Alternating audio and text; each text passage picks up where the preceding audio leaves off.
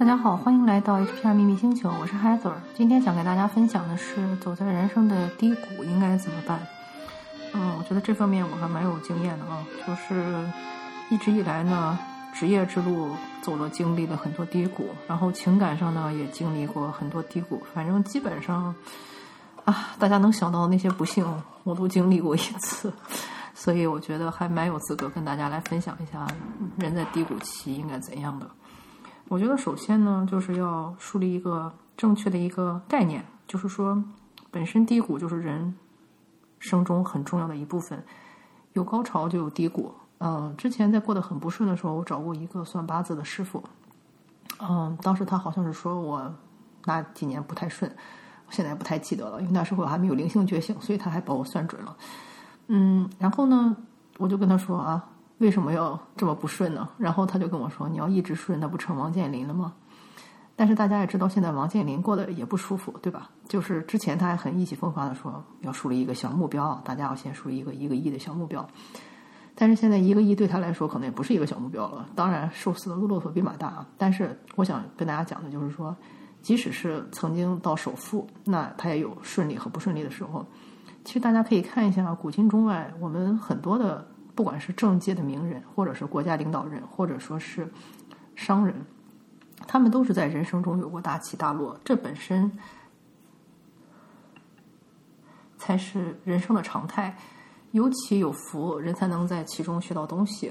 嗯，所以呢，就是你要先接受，就是这是一个很正常的设定，就像我们人都会生老病死一样，这是一个很正常的设定，这是第一步。嗯，第二呢，就是说，在你经历了这些事情的时候，你要想一下，它可能其实就是你的命运或者说生命蓝图安排的一部分。我推荐过一本书，推荐过很多次，叫《Your Soul's Plan》，就是你的灵魂蓝图或者说你的灵魂之旅的计划。那个作者呢，他就写了很多我们正常人会觉得很不幸的事情，比如说得绝症、有癌症、有艾滋病，或者说是啊照顾残疾的小孩儿，或者说是失去挚爱至亲的人。或者说是啊，先天就是残疾，比如说失明或者听不见之类的哈，就是这些我们正常人都会觉得好倒霉、好惨、好不幸啊之类的事情。但是这所有的事情无一例外都是我们在出生之前就选择好我们要体验的，因为你不经历这个，你就没法学习到东西。大家可能还记得，像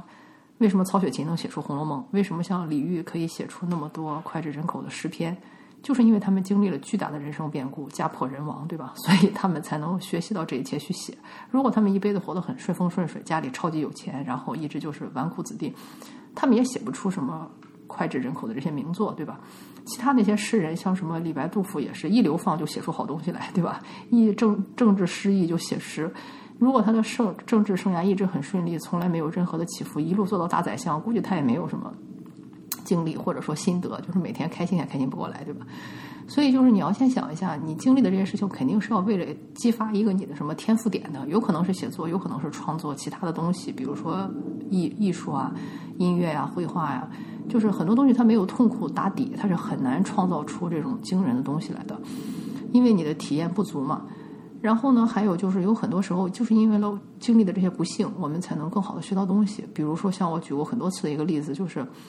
有一个人呢，天生就是盲人，然后他是全盲，是感觉不到任何的颜色和光线的那种盲。但是他从很小的时候，大概四五岁，他就意识到人的价值不能看外表，而是要看这个人灵魂是否是美丽的，这个人的心是否是善良的。这个东西他自己也说，如果他不是盲人的话，他可能要到年纪很大才能学会。但是事实是我们知道。如果我们不是盲人的话，就像现在在听我这期播客的大多数人，应该是盲人的几率很小。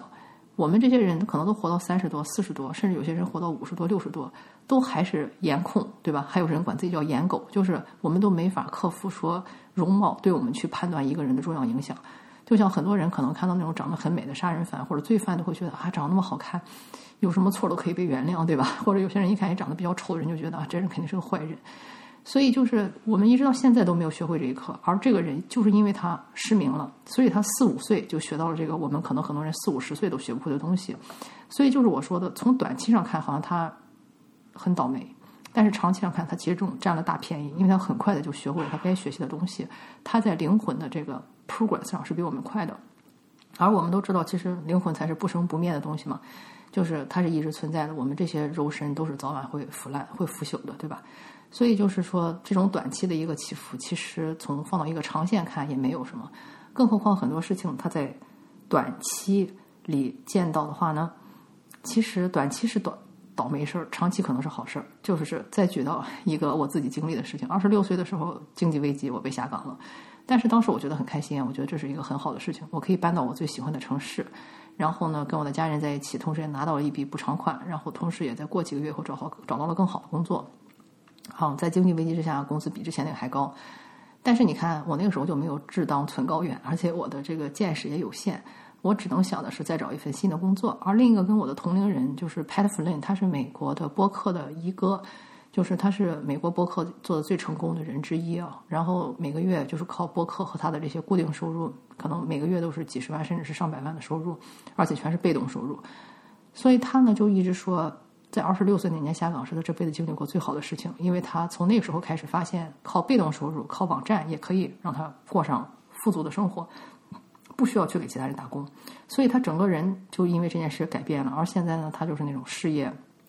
家庭双丰收，整个人就活得很开心，所以他就觉得，如果不是那次下岗，他到现在也不能这样。而我们都知道，一样是经历下岗，很多人可能没有我们看的这么开，可能很多人就自暴自弃，觉得整个社会不公，觉得自己倒霉，觉得自己的父母不给力，或者说觉得这个，嗯，周围的环境很糟糕，而自怨自艾，甚至报复社会。这种事情我们都经常见。还有大家可能都还记得，几十年前，我们二十年前吧，我们国家经历了一个下岗潮。很多的工人，他都是把自己最宝贵的时间奉献在哪里呢？在工厂倒闭以后，他们就去工厂门口示威。我不是说要回自己的所得收入不对，而是说他们当时有手有脚，身体也很健康，他们完全可以把精力放在如何去开启自己的事业的第二春上，如何去找到更多的机会，过上更好的生活。但是他们没有，他们选择把最宝贵的时间用在跟一个已经破产的厂，或者是那个他们觉得很混蛋的领导去对对抗上。那这样大家都知道，我们每天都只有二十四小时，对吧？那你把这个时间全都用在去恨他们、怨恨他们身上，其实自己得到的是什么呢？你的所有的仇恨最后都回到了自己的身上。所以这就是我说的，就是即使经历了一样的事情，经历了一样低谷，大家看的问题的角度也很不一样。这也是之前这个李静蕾说的哈，就是说我们经历了这个事情，百分之十是那个事情发生的是什么，百分之九十是我们对它的反应决定了这个事情的走向。另外也有就是，呃，我自己经历过的，嗯，这个也不算我的亲身经历啊，但是我知道这两个女生的故事。就是这两个女生呢，都是在你很年轻的时候，呃，结婚，但是没有遇到对的人，所以呢，他们就离婚了，都带着自己的小孩儿。一个女生呢，她是呃大学老师，呃，所以呢，她的经济相对独立，然后自己一个人带着孩子呢，同时她就很开心的去开始了自己的新生活，嗯。工作很开心，然后生活很开心，然后还不停的找小男生约会，就过上了这种普通人萧亚轩的快乐。所以呢，他整个人状态就非常好。尽管他现在已经四十岁了，但是看上去他的照片什么的，就是完全不是靠什么美颜或者医美或者是什么化妆啊，他就真的就是整个人的精气神，就是像一个二十出头的一个少女。因为他整个人很开心啊，他觉得自己现在才是走在正确的道路上，过自己想要的生活。而另一个女生呢，她人在美国，也是有一个很年幼的小孩儿，然后可能是遭遇了一个很混蛋的一个前夫，所以离婚了。但是呢，她可能就是因为长期这种情绪上的这种自怨自艾和不满、怨恨、仇恨，导致自己得了癌症，而且是晚期。发现的时候，医生说她只有一个月的活路。当时呢，有很多朋友都帮了她，给她募捐啊，给她诵经祈福。但是你要知道，这是她自己的人生功课，她自己的体验。当他自己这个整个人的身体已经到了一个那么一个境界，就是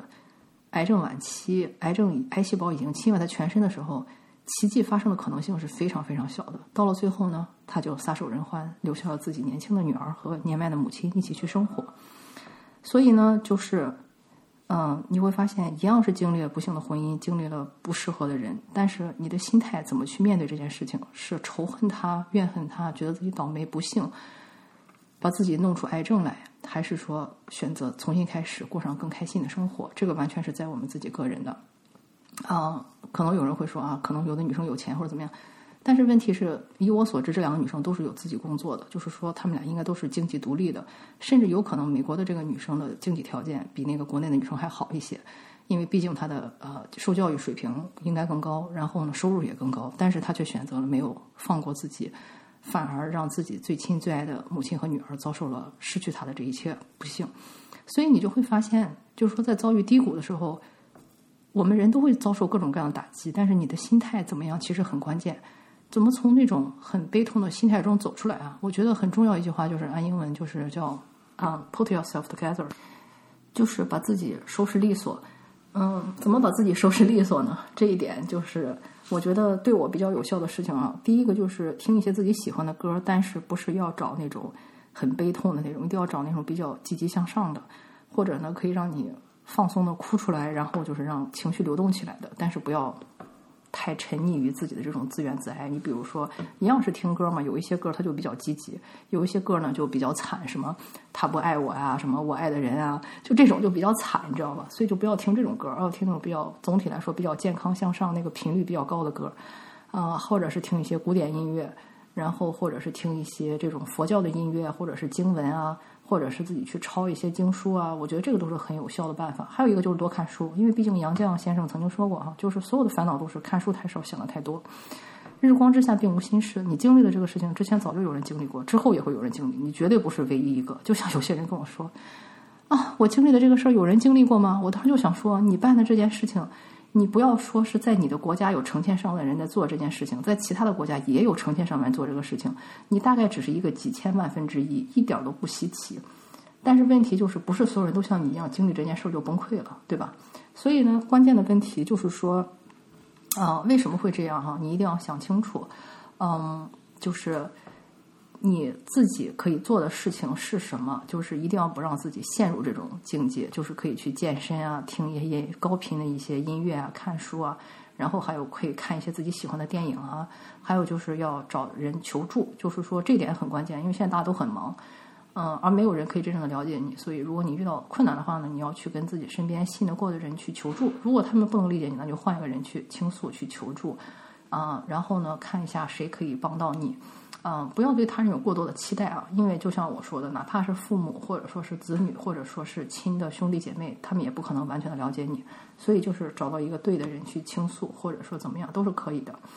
嗯，所以呢，嗯，还有一个对我比较适用的办法，也是我觉得对我很有效，就是说在学习的像灵气啊、塔罗啊，或者是卢恩之类的，它其实也是会。从灵魂层面对你进行一个改造，让你去更深刻的去理解这些命运的安排。有些人可能学的是什么八字或者占星，没有关系。但是如果当你去一个命运的角度去理解，肯定很多事情就迎刃而解。而且呢，你从长线去看呢，这些事情更是就是过眼过眼云烟嘛，就没有什么了不起的。所以呢，就是希望这期分享对大家有帮助。感谢你的收听，我们下次再见。